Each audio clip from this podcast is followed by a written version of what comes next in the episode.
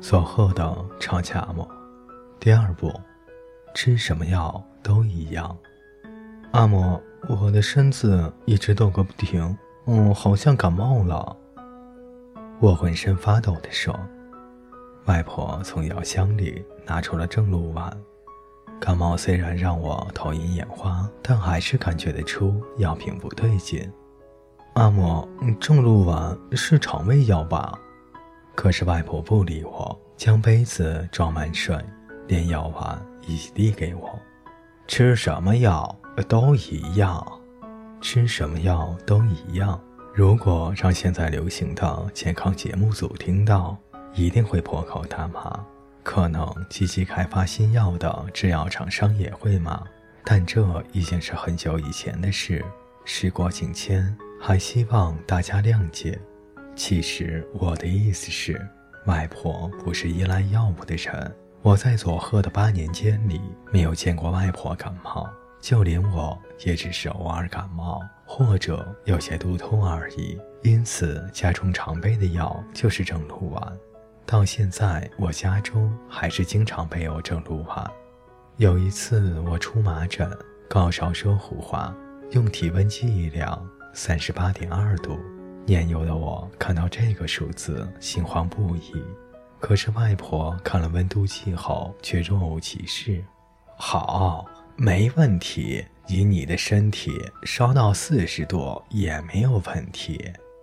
一瞬间，我觉得外婆以为这是发烧比赛，热度高的就赢。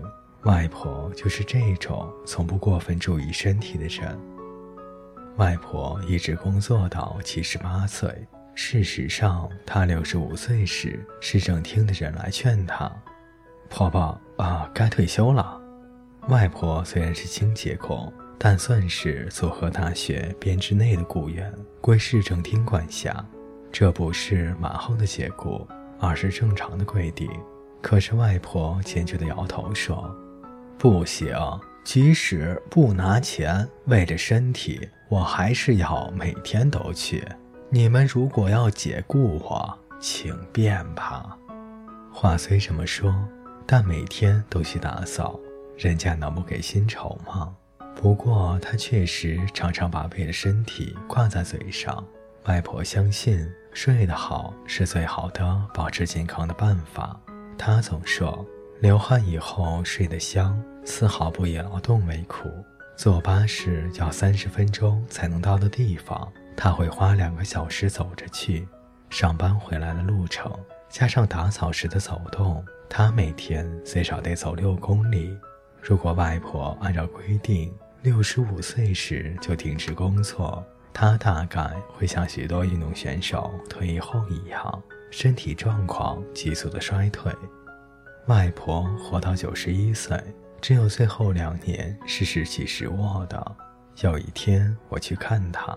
他很罕见的沮丧地说：“真希望菩萨快点来接我走啊！”阿嬷，别这么说，您要长寿啊！我出门后发现忘了拿东西，转身回去拿时，一、二、三、四，他正拿着哑铃锻炼肌肉。他真的是任何时候都不肯停止活动身体的人。我想起外婆常常走路健身，我自己最近为了健康，一天也走上五六公里，确实很容易入睡，肝脏好像也变轻了，很少宿醉。这让我再次认识到，疾病的克星就是运动。过去的生活方式有很多地方是有益健康的，例如传统的食物盐分太多了，很多人敬而远之。但只要经常运动。吃咸一点也没有关系。我想以前的盐巴和现在的盐巴可能也有些差别。还有要吃的粗一些，吃的少一些。外婆常说，吃到八分饱不对，七分饱刚刚好。不过问他，是为了身体才吃的少一点吗？